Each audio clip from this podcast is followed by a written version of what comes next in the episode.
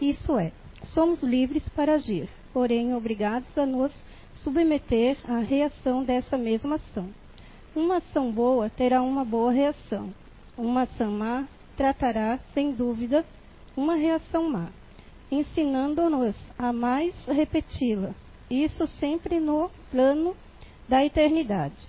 A ação pode ser cometida hoje, porém a reação pode ser desencadeada muitos séculos à frente, em outra encarnação. A lei da ação e reação, ou karma, ensina que somos herdeiros de nós mesmos. Não há injustiça do Criador. Somos responsáveis pelo nosso sofrimento ou pela nossa felicidade. A causa de nossa infelicidade ou da nossa felicidade deve ser buscada dentro de nós e não fora. Os outros não são responsáveis pelo nosso destino. Procuremos em nós mesmos a causa e se não as encontramos na vida presente, sem dúvida elas estão radicadas em vidas anteriores, em outras encarnações. Aquele que hoje sofre sem causa aparente está, com certeza, resgatando uma ação do passado, em que fez alguém sofrer com a mesma intensidade com que está sofrendo hoje. A pedagogia divina nos ensina, pela experiência, a sofrer em nós o mal que infligimos a, a ontem, assim como as reencarnações sucessivas. Vamos aprendendo que só devemos fazer o bem, pois o mal cometido contra alguém um dia retornará contra nós mesmos, causando-nos a mesma dor que a vítima do passado sentiu. Boa tarde, pessoal. Pessoal da internet também, boa tarde. Não sei se ligou, se depende de mim. Bom, não sei. Eu eu eu acostumada que vai alguma coisa vai dar errado por causa do meu da minha energia eletrostática. Eu pensei, eu tenho que estar pronta para qualquer coisa porque eu sou meio atrapalhada, então já vou me desculpando e me justificando no começo. Então, pessoal, assumi a, a responsa de vir aqui conversar com vocês e não, não, não acho uma palestra, é uma conversa de alguns estudos que eu fiz, algumas conclusões que eu cheguei e quero compartilhar elas com vocês. É, karma ou resgate? Eu até começo jogando, né, jogando uma assim que foi até no Fore Blue, que foi fantástico. A semana passada tivemos, já está marcado para o ano que vem, setembro do ano que vem, então já vamos preparando. E, e um dos Fore Blues, agora eu não lembro qual foi a edição, Uh, teve o palestrante Severino Celestino e ele numa, né, na sua palestra, sim, porque ele é um grande conhecedor né, do tema, ele disse que em média nós vivemos uh, ah, 800 encarnações. Então eu tenho um segredo sobre karma e resgate para dizer para vocês. A gente não é santo. Se a gente está aqui, eu, vocês, né, todos nós aqui, é porque a gente tem alguma coisa para resgatar, algum karma que a gente fez e que a gente tem que estar tá aqui para estar tá cumprindo e, e, se melhorando e ajudando, recuperando o mal, né? Como diz a leitura, recuperando o mal que a gente fez a alguém com algum bem, né? A gente tem que devolver para o mundo, uh, reequilibrar as coisas, né? Então a gente às vezes fica esperando uma mensagem, uma psicografia, que alguém bata no ombro da gente e diz assim, ah não, realmente aquele teu filho, aquela tua mãe, o teu pai, é teu karma. Mas assim, ó, olhando bem no fundo, bem no fundo, e pensando nesse número, 800 encarnações, a gente tem coisa para recuperar. A gente tem assuntos mal resolvidos, inimizades, mágoas, chateações que a gente deixou para trás e que uma hora vai vir na nossa frente e a gente vai ter que resolver. Então, ficar buscando o porquê, às vezes a gente perde muito tempo olhando para trás, querendo olhar para trás e pensa assim: ah, por que isso está acontecendo? Não.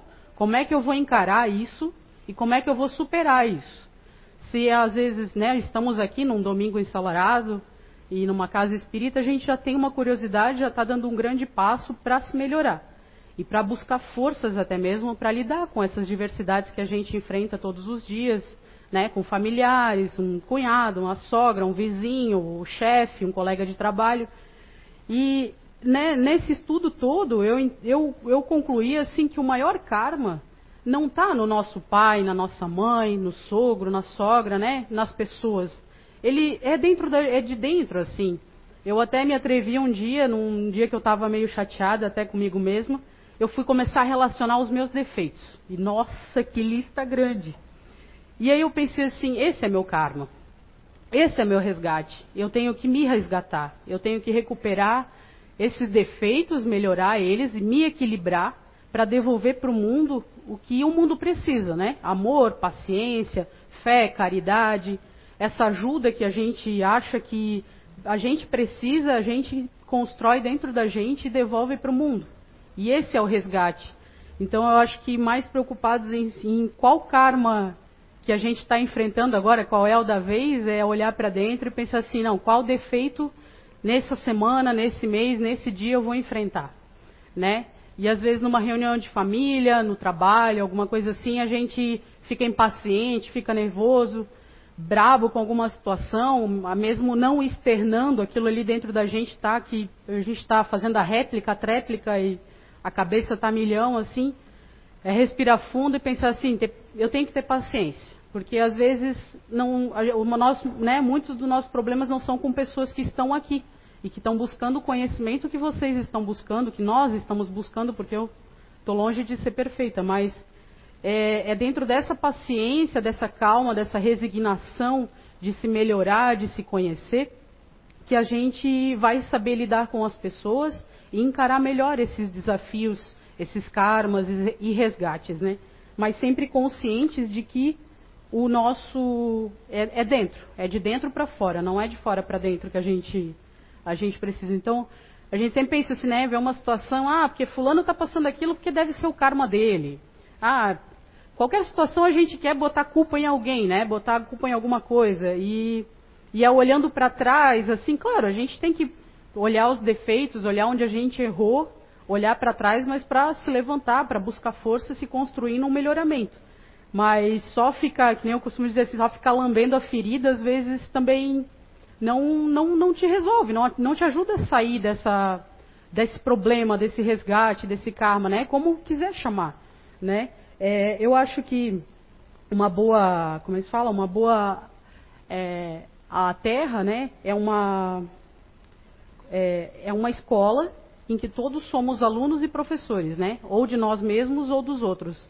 Pais para com filhos. Eu ainda não tenho filhos, mas Vejo que os meus sobrinhos olham muito, gostam muito de conversar e buscar alguma coisa. Então, às vezes, assim, eu posso. Uh, vem, a, vem a possibilidade, vem uma ideia de fazer algo errado e uma escolha ruim, de repente, mas eu penso assim, poxa, mas eles estão olhando para mim, eles estão buscando, às vezes, um exemplo, alguma, alguma ideia, e como é que eu vou errar se tem sempre alguém olhando para a gente, buscando o exemplo, né? Então, às vezes, quando a gente menos espera, tem um filho de um vizinho, tem um sobrinho, tem um, até os próprios filhos que estão olhando e buscando exemplo, muito mais do que palavras. É muito além do faz o que eu digo e, ou fa, não faz o que eu faço, né? E a criança é muito mais, ela vai fazer muito mais do que a gente faz. Então não adianta a gente falar uma coisa e praticar outra, né? Então é onde eu digo assim, somos doentes, médicos né, pacientes, a gente se ajuda e se constrói dentro da gente mesmo o tempo todo. A metamorfose, ela, ela é constante. E a partir do momento que a gente se conscientiza disso, é a, a evolução é um pequeno passo, obviamente, né? Eu acho que a, a, a, perfeição é um lugar que a gente, né, quase como é, é o Monte Everest, mas a gente vai subindo pé por pé e a gente vai conseguindo se melhorar nesse, nesse sentido, né? É, o plantio é livre, mas a colheita é obrigatória, né? Aquelas frasezinhas que o pessoal compartilha em Facebook, em Instagram, às vezes até manda por WhatsApp. E a gente pensa bem nisso, assim, às vezes preocupados, né, realmente em ah, numa regressão de memória, para ver por que que tu está fazendo. Eu, eu digo assim, às vezes, se a gente viveu 800 encarnações, olha, eu tenho até medo de olhar essas 800 encarnações e tentar descobrir o que que eu aprontei, entendeu? Então, a gente tem que se preocupar com hoje, com se melhorar, com o que está plantando, para o que a gente vai colher amanhã, assim, senão é, é, é, quase à toa a existência, né? Que nem acordar, comer, ir para o trabalho, ir no banheiro, ver a novela, voltar a dormir, mas e aí? E o que, que a gente está buscando, né? Olhando para si, é, essa construção, ela, a gente nunca pode perder, assim, óbvio, né? A gente às vezes fica triste, se cansa com as situações, se decepciona com as pessoas, mas é, é só o tempo da gente respirar fundo, levantar a cabeça e continuar andando, porque tropeço, buraco, as diversidades, elas sempre vão acontecer. Mas é a consciência da gente mesmo de que precisa melhorar, que é o grande viés dessa encarnação, da nossa vivência, da nossa existência, porque eu acho que diferente, eu, eu arrisco a dizer que diferente de Jesus Cristo, que nasceu na Terra, né, veio à Terra para nos mostrar com seus exemplos, as suas atitudes, a melhoria e o que devemos ser ao mundo, eu acho que ninguém, né, como eu falei, ninguém é santo. Então a gente, infelizmente ou felizmente, tudo que a gente está passando é para nos melhorar e é, como disse a leitura, é, é, o mundo, né, digamos, a gente colhendo o que a gente plantou, o mundo devolvendo para a gente o que a gente jogou para o mundo. Às vezes, né, com violência, com raiva, com com muita briga, com diversidade, mas eu tenho esperança, assim, eu penso que a gente viveu num mundo de grande, né, de gladiadores, de uma grande, de grandes guerras e tudo mais, e eu acho que uh, eu sou otimista em dizer que a gente está melhorando. O problema é que às vezes a gente melhora um pouquinho assim, e aí o vizinho, quando ele cai, a gente aponta o dedo e, e fala mal dele, assim, mas pô, ontem a gente estava cometendo o mesmo erro. Quem é a gente para apontar o dedo para alguém e dizer assim, ah, fulano errou, fulano isso, fulano aquilo. Mas a gente não é perfeito. Se, se hoje a gente ainda está melhor, conseguiu melhorar em alguma coisa, a gente não pode apontar o dedo, a gente tem que dar a mão para quem cai e ajudar a levantar. E esse é o, né, é o, o, construir o nosso mundo, assim, levantar o mundo que a gente quer que quer viver, que os nossos filhos, os nossos netos vão viver. E é devolvendo para o mundo o que a gente a gente precisa. Então, Estamos diante do resultado das nossas escolhas. Não culpe Deus, não culpe outra pessoa pelo que você está passando, nem mesmo sinta-se castigado. Não é castigo, é colheita, né? É, é até interessante assim, a gente ainda precisa pensar assim: eu tenho que ser bom para ganhar, é, receber o bem, né? Como disse a leitura. Mas o ideal do, da, né, do o ser humano perfeito é ele fazer o bem pelo bem sem querer nada em troca, sem desejar nada em troca, porque senão a gente vira só cachorro, parece cachorro adestrado, né? É, quer dizer, então, eu vou fazer o negócio certo, vai me jogar um biscoitinho. Não é assim. A gente não pode ficar esperando sempre algo em troca. A gente tem que se policiar, fazer o bem pelo bem, fazer a caridade, sem esperar publicidade, agradecimento, qualquer coisa. É fazer o bem sem olhar a quem, né? Como diz o ditado. E aí, né, é, estudando sobre essas, né, sobre karma e resgate, eu acho que é interessante a gente ter em mente é, que vivemos, né, num mundo de provas e expiações. O que, que é expiação? O que, que é prova? Então, a expiação vem de cumprir pena, de se reabilitar, de purificar. Vem, né, do latim expiatione e tem como significado o ato, o efeito de expiar, penitência, cumprimento de pena. É, no caso, ah, pelo que, né, os estudos e pelo que eu entendi também da leitura, é, a expiação seria algo muito mais é uma, uma obrigação que a gente tem para passar por algo que a gente cometeu, por algo de errado, né, que a gente fez. Sempre em mente que não é um castigo, não é ah, porque a gente tem muito isso em mente, assim, é pecado, é castigo. Mas, gente, foi a gente que errou. A gente que fez algo de errado e a gente vai colher, tipo, é uma, né, a roda, a roda gigante, uma hora a gente está em cima, se a gente jogou lixo lá em cima, uma hora que a gente estiver embaixo vai cair lixo na nossa cabeça. Não, não, tem, não tem milagre. Entendeu? Não tem é, outra explicação para as coisas que a gente passa, né? Só que é o que eu falo, é como a gente encara esses desafios e essas, essas provas, as pessoas que estão no nosso convívio, como a gente reage a elas, é que vai mandar se a gente vai é, expiar né, cumprir, pular essa etapa como um jogo de videogame, como queiram comparar, ou a gente vai ter que passar de novo, até assimilar aquela, aquele teste, aquela situação como deveria fazer, né? E aí provas é mais nesse sentido. É como um teste. A gente quando vai para a escola, a professora nos testa, ela passa a matéria e depois ela faz um teste para saber quem aprendeu, quem melhor assimilou ou não a matéria.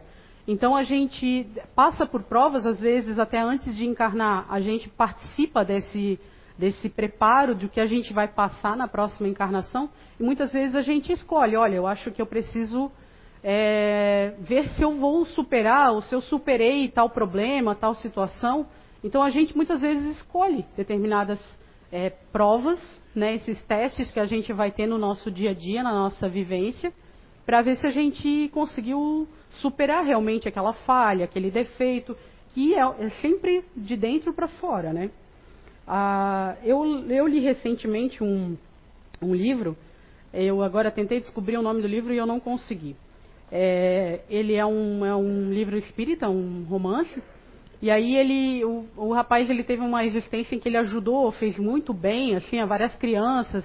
Ele tinha uma deficiência física, e, mas ele fez muito bem, assim, era o típico pessoa iluminada, assim, ele era, era um ponto fora da curva, né? E aí quando ele desencarnou, ele foi muito bem recebido no mundo espiritual e tudo mais. E aí um amigo dele perguntou assim, fulano, por que que tu foi, tu encarnou como deficiente? Você não tinha nada para cumprir como deficiente, não, não faz sentido na sua, né, na sua história, assim, você encarnar como deficiente. E aí ele falou assim que na encarnação antes, né, dessa que ele veio como deficiente, ele teve uma mãe que é, ela tinha, era uma pessoa bem difícil, de uma índole, assim, um caráter muito complicado. E ele sempre do lado dela, não, mãe, vamos, né, fazer caridade, vamos rezar, vamos ajudar as pessoas e tudo mais. E aí ela muito raivosa e tal, até que ela teve uma doença e ela ficou é, deficiente física. E ele continuava apoiando a mãe dele e ajudando ela. Vamos fazer oração, vamos ajudar o próximo e tudo mais. E ela dizia assim: Não, não vou ajudar. Não sei por que, que tu tem essa felicidade. Tu é feliz assim porque tu não é deficiente que nem eu. Tu é um cara bonito, todo mundo gosta de estar perto de ti. Eu não, eu sou deficiente. Eu estou aqui nessa cadeira de roda ou na cama. Então é muito fácil para te dizer que faz isso, faz aquilo, parará. E aí ele falou assim que, né, no mundo espiritual, antes da encarnação seguinte que ele escolheu vir como deficiente, ele pensou assim: realmente, eu não tenho essa experiência de vir é, com uma deficiência. Então eu tenho que ter essa prova para me testar como eu reagiria ao mundo vivendo uma deficiência. Então, dentre as, né, as provas que ele teria naquela vida, né, ele obviamente teve coisas para resgatar e tudo mais, ele, dec ele decidiu escolher o que viria com uma deficiência física. E ele viveu aquela encarnação muito bem, é, como ele ficava muito em casa, era uma fazenda, uma situação lá, várias pessoas abandonavam crianças perto da fazenda, daí no final ele acabou criando um orfanato e tal, ajudando muitas crianças.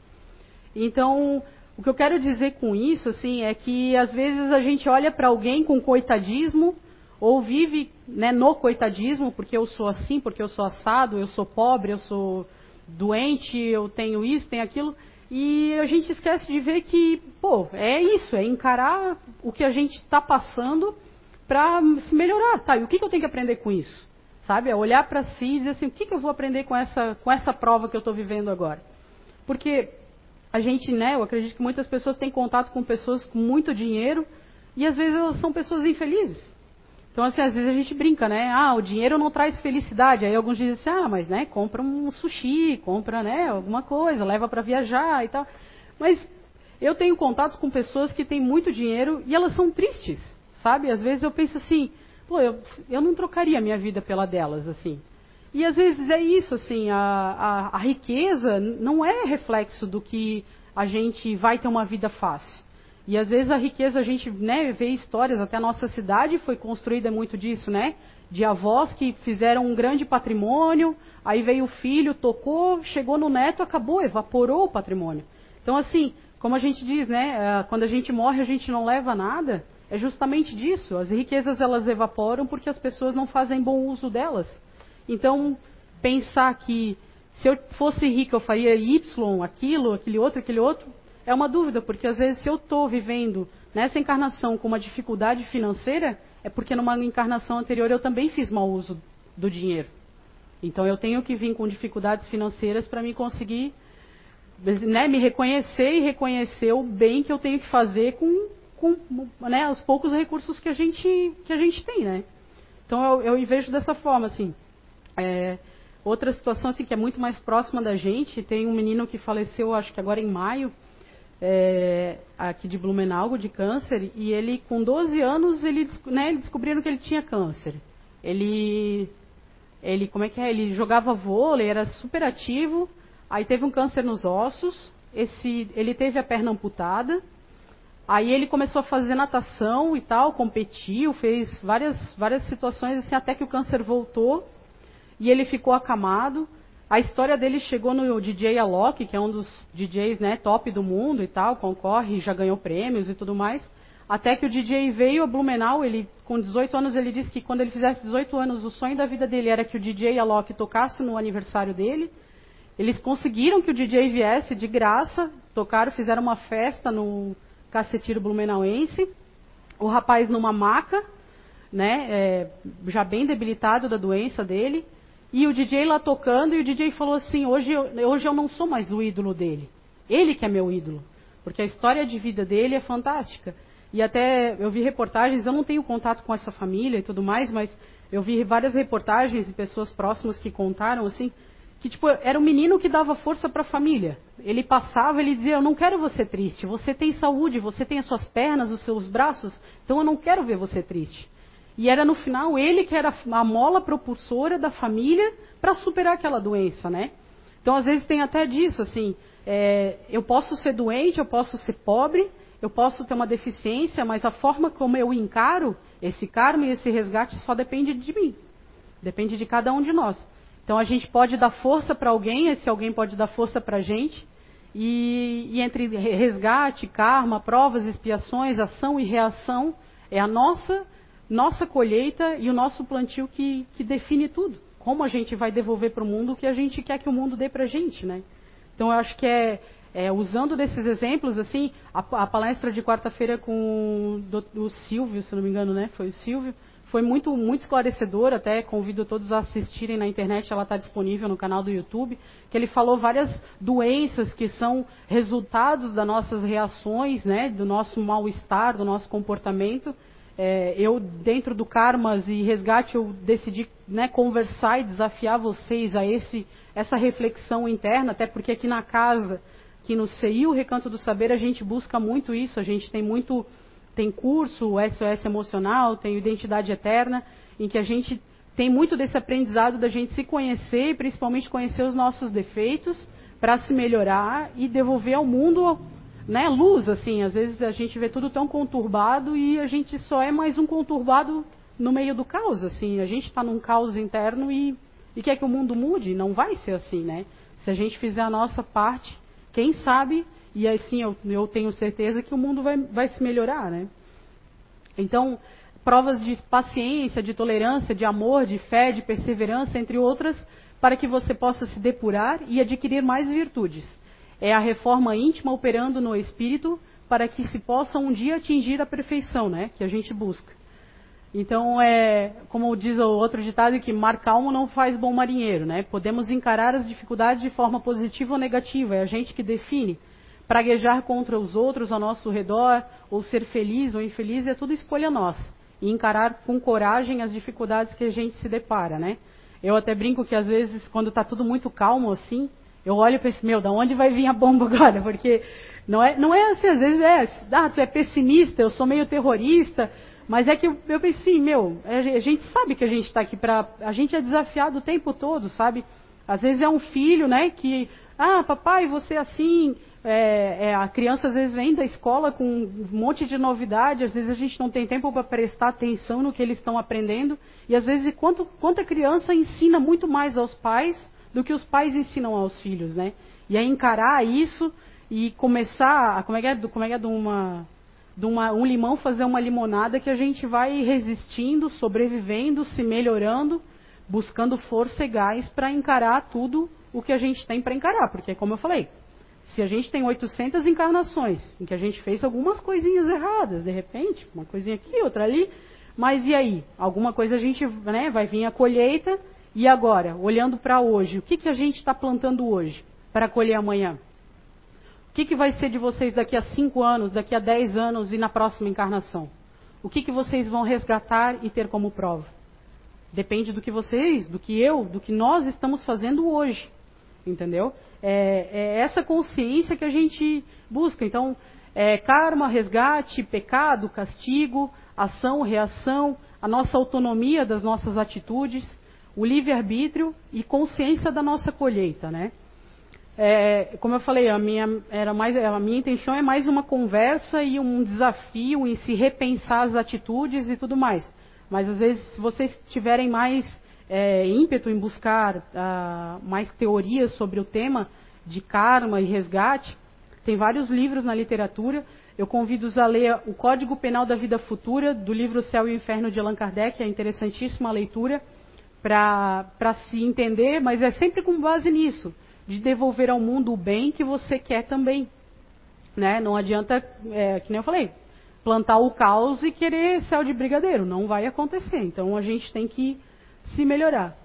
E aí é o que eu digo. A, eu acredito na reforma íntima, na batalha interna, que é o que a gente sempre é convidado e desafiado aqui no CEIU. Assim, eu vejo que às vezes, muitas vezes as palestras não são extremamente é, ah, ao pé da letra, não são catedrais assim de o livro dos Espíritos fala isso, o Evangelho fala aquilo.